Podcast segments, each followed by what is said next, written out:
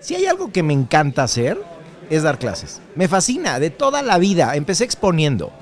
Me gustaba buscar creativamente la mejor forma de poder expresar una idea a través de elementos visuales, ya sea físicos, ¿no? ¿Cuántos de nosotros, todavía los que no vivimos el mundo de la tecnología como hoy día se vive, nos tocó hacer estas presentaciones monográficas, me acuerdo cuando ponías el mapa del país y ibas a explicar o el país o el estado y entonces en bolsitas ponías que pues si cultivaban el maíz, que si cultivaban el eh, levadura, no sé, este era, era muy divertido hacer esas exposiciones, maquetas, ponerte a hacer maquetas y demás. Hoy, en gran medida, todo es PowerPoint, Hoy en gran medida todos son modelos tridimensionales, bidimensionales, etc. Pero a mí me encantaba exponer. Me encantaba exponer. Nunca se me va a olvidar el día que preparé gruesísimo una presentación de verdad espectacular sobre la Segunda Guerra Mundial, que era, es uno de mis temas que más me, me mueven y me gustan mucho. Hoy hay más, pero en ese momento eran así dos semanas para preparar. Hice una cosa espectacular. Yo estaba perfectamente eh, eh, preparado y a la hora del descanso se me pone al tiro un güey, le rompo el hocico, me castigan y mi exposición se fue a la basura y me fui suspendido. Me gusta exponer, me gusta dar clases. Y en mis programas no hay cosa que más me guste. Y estoy hablando de que son sesiones de tres horas. Sesiones de tres horas donde ni ellos ni yo las sentimos. Ya ya hay como, como un, un, halo, ¿no? Como, como que entramos en una energía, que esto es algo que aprendí. Cuando tú das una clase desde el corazón, desde eh, la pasión, desde, desde la autoridad, se genera una energía y es una energía que se retroalimenta entre ellos y nosotros. Nos preparan para todo, menos para tomar decisiones. Esto es Insustituibles. Bienvenidos. Y lo primero que vas a sentir es que no hay tiempo. Lo primero que vas a sentir es que estás en flow completamente. Y entonces yo estoy súper clavado, dando mi idea, enfocado en inspirar, en ayudar a despejar toda la basura que traemos todos los rollos que nos inventan, toda la mercadotecnia que en el aspecto de profesiones se genera, todos esos lugares comunes que llevan años añejados, algunos rancios y avinagrados, y, y uno acá súper clavado, está en flow, estoy volando, y en eso volteo y le digo a un chamaco, Oye, compadre, ¿se te hace interesante lo que estamos hablando? Y así con los ojitos todos este, atentos. Sí, por supuesto. Y volteo con ella y le digo, oye, ¿y a ti se te hace interesante lo que estoy diciendo? Sí, no, está increíble. ¡Wow!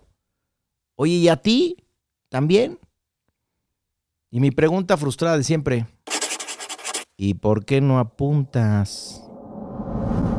¿Por qué demonios no apuntas. Y se te quedan viendo. Y les explicas la importancia, les explicas. Y ahí están los espectadores. Y ya que les aventaste todo un rollo, provechoso, de verdad súper provechoso, donde estoy explicando, oye, déjame decirte la importancia, ya que se los dices, siguen sin escribir. Y te cuento que hace ya algunos ayeres, por lo menos hace cinco años, en todos nuestros programas, nosotros buscábamos una libreta, una libreta padrísima que nos costaba mucho dinero, nos costaba mucho trabajo encontrar, porque yo en mi santo idealismo decía, no manches, está increíble, van a sentarse, a escribir, a vivir una decisión, está padrísimo. ¿Y sabes qué quiero?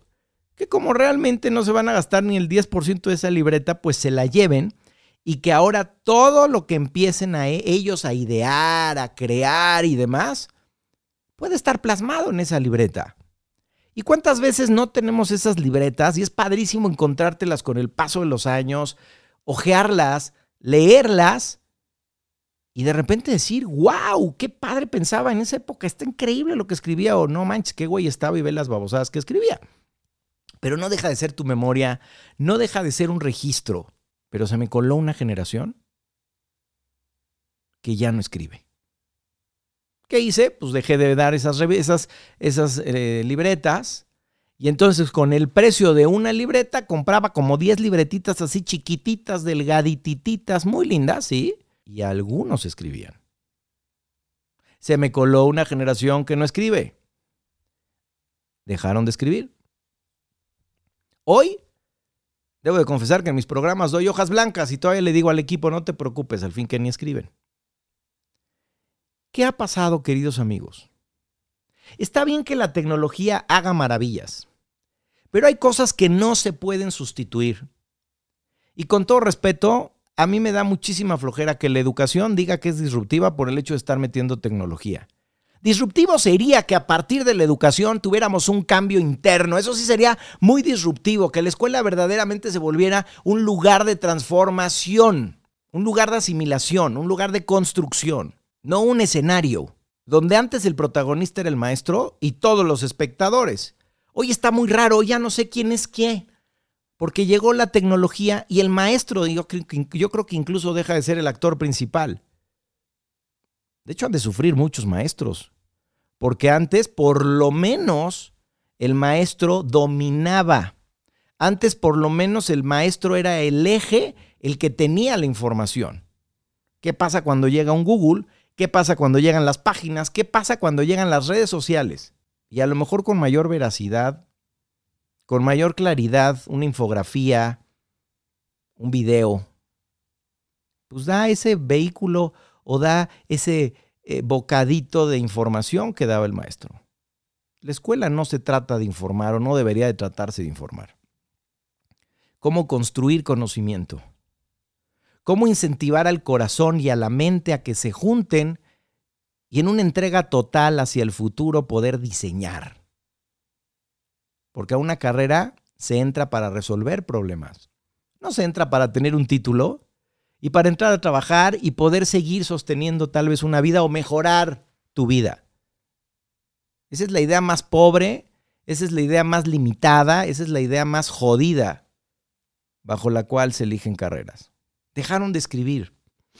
¿Y sabes todo lo que pasa? Déjame te cuento algunas cosas que investigué que me encantaron. La escritura impacta en la motricidad fina. La escritura tiene un impacto directo a las neuronas. La escritura está íntimamente relacionada con el arte de crear, con el arte de construir. La escritura se vuelve inclusive un mecanismo terapéutico, porque la escritura hace que tengas un diálogo contigo, es una meditación activa. La escritura la escritura hace que vomites inclusive procesos, te destraba procesos. Ponerte a escribir y que no se lo enseñes a nadie. El hecho de que la mano esté moviéndose, el ojo se esté moviendo, y N cantidad de elementos hace que se construyan vías neuronales. Y recordemos que entre más caminos neuronales óptimos tengamos, estamos en una amplificación. Eh, eh, nuestro nivel de somos una máquina más compleja y una máquina más compleja puede entrar a procesos más complejos. La escritura impacta en la motricidad fina, impacta en el lóbulo frontal, en el reconocimiento de consecuencias sobre nuestras acciones. Fíjate qué interesante. ¿Qué tanto se están afectando estas generaciones que no están escribiendo cuando justo la escritura impacta en el óvulo frontal, en donde se reconoce la consecuencia de nuestras acciones? Lo que yo sí he visto en muchos jóvenes es que acompañado a la incapacidad de sentir esa necesidad de escribir y de registrar lo que van viviendo, sí estoy viendo inmadurez emocional, inmadurez en el lenguaje, teniendo como consecuencia la famosa frase, no sé qué me gusta, no sé para qué soy bueno, no sé qué hacer. Y aparte el no sé no invita a nada. El no sé no invita a la acción. Un no sé pero invita a todo. Pero un no sé es tú resuélveme, tú dime, tú sálvame. Y puta, cuidado con que te equivoques, güey, porque tú eres el culpable, eres tú. El óvulo frontal también tiene que ver con la memoria. Como les digo, oye, ¿te gustó todo lo que dijimos? No estructuraste un concepto, no estructuraste una idea, no escribiste, no, no, no te hiciste de la información. Al ser un protagonista, solamente te viste impactado en cuanto a ser un escucha. Bueno, ni siquiera un escucha, oíste. ¿No? Así como oyes que pasó el camión, así me oíste. Y de aquí a que llegues a tu casa, quién sabe cuántas imágenes te bombardeo en redes sociales. Y de aquí a que nos volvamos a ver, que a lo mejor es dentro de una semana, dos semanas, tres días. Miles de imágenes ya pasaron por tu cabeza. Y te vas a quedar con menos del 5% de lo que viviste. ¿Y cuál es la sensación? A mí nada se me pega. Me decía hace poco una chica, llevo dos, dos semanas en derecho. He leído muchísimo y he muchísimo trabajo y no recuerdo nada y no se me ha pegado nada echándole la culpa a la carrera. No. El que no se te pegue nada es tu rollo. La escritura impacta al parietal, donde interpretamos el lenguaje. El escribir hace que se agilicen nuestros procesos mentales. Hace que evoques imágenes y al evocar imágenes que no existen, imágenes que están en el abstracto, hace que se amplifique tu capacidad. Se te amplifican tus recursos, se te amplifican muchas cosas que en tu vida profesional y personal vas a requerir. Porque esto va a impactar directamente en tu manera de interpretar la realidad. Fíjense qué paradójico. Tu psicología se verá impactada por tu falta de escritura y te vuelves un ser pasivo y un recipiente al que le echan todo lo que sea, entre ello basura. Escribir impacta en la parte temporal del cerebro, en donde está ese sistema de activación reticular. Déjenme les comparto una estrategia que yo tengo, dos estrategias que yo tengo. Cuando yo voy a dar una charla, cuando yo voy a escribir un guion, cuando yo voy a armar, aquí tengo mis, mis apuntes, a pesar de que sé lo que voy a decir, lo escribo. Porque cuando empiezo a hablar, empiezan a, a, surgir desde mi memoria, pero es una memoria que no nada más se queda en la parte mental. Es una memoria que ya está en mi mano. Es una memoria que ya está en mis ojos. Y entonces en el momento en el que yo empiezo a hablar, se activan ciertos, seguramente ciertas conexiones y por eso yo antes de hablar necesito escribir las ideas generales que voy a decir, porque es un gran reforzador. Inclusive cuando leo un libro, tengo que subrayar y escribir al lado como, como, como conceptos, como... Porque es así como yo me estoy haciendo, me estoy haciendo, estoy haciendo a mí los conceptos que ahí estoy teniendo. Porque es la manera en la que pongo a actuar a mi cerebro. Escribir a mano nos va a impactar en nuestra capacidad para resolver problemas. Escribir a mano nos va a llevar justamente a aprender a estructurar y a conceptualizar. Impacta en la manera de pensar críticamente la escritura. No hay nada peor que tengas una pésima letra y que aparte te jactes de que escribes con las patas. Pena ajena. Oye, no tengo, no sé qué hacer con mi vida, Agustín. No, no, no tengo proyecto. ¿no? Pues, ¿qué te parece si empiezas por mejorar tu letra? ¿Qué sientes cuando escribes? y universitarios, o sea, que yo tampoco sé eso, ¿eh? O sea, yo repito, yo soy muy crítico de lo laxas que son nuestras universidades para dejar entrar a los chavos. Perdón, pero alguien con falta de ortografía, perdón, pero alguien con una redacción del nabo, con, con una mínima lectura, no debería de estar en ciertos lugares. No podría permitírsele la entrada. ¿sí? Me queda muy claro que, que las razones son económicas, no de calidad. Nuestros filtros universitarios no son de calidad, pésele a quien le pese. El escribir ayuda a fijar el conocimiento. Va a estimular nuestra creatividad y sobre todo nuestra capacidad expresiva.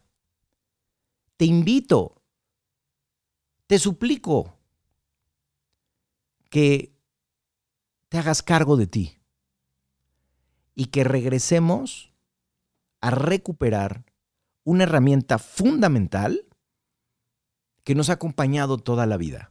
Y si eres un padre que me está escuchando, cuestiona la escuela de tus hijos. ¿Qué tanto hacen para que ellos escriban? Y si tus hijos van a entrar a, kinder o a primaria, hay que empezar a presionar a las escuelas que la tecnología no puede rebasar un 30% del proceso. Agustín, es que subirse al tren, mentira, cualquiera puede subirse al tren en cualquier momento de la tecnología. A mí no me importa que mi hija sepa utilizar un iPad y que sepa acceder al mundo de la información. A mí lo que me interesa es que mi hija sepa resolver problemas, sepa utilizar sus recursos para inclusive tener bases psicológicas en lo que hace, jugando con la escritura. Me interesa que sea creativa, me interesa que explore y que la exploración y la curiosidad se vuelva la fuente de búsqueda y no que el saber escribir en un iPad me devuelva las respuestas. Queridos amigos, la educación no se está revolucionando. La educación solo cambió de tecnología. La educación solo cambió de herramienta. Pero de nada sirve la tecnología y de nada sirven las herramientas si los que están del otro lado son sujetos pasivos. Dime qué opinas. Espero haberte incomodado. Y si aún no escribes, ¿qué esperas para empezar? A narrar, a redactar, a revivir y hacer que prospere tu vida para los otros. Que el día que se encuentren con lo que tú has escrito, se enamoren de lo que tú algún día te enamoraste. Gracias por llegar hasta aquí Continuemos la conversación en mis redes sociales. Espera nuestro siguiente episodio y recuerda que tus comentarios le dan vida a esto que es tu espacio, nuestro espacio.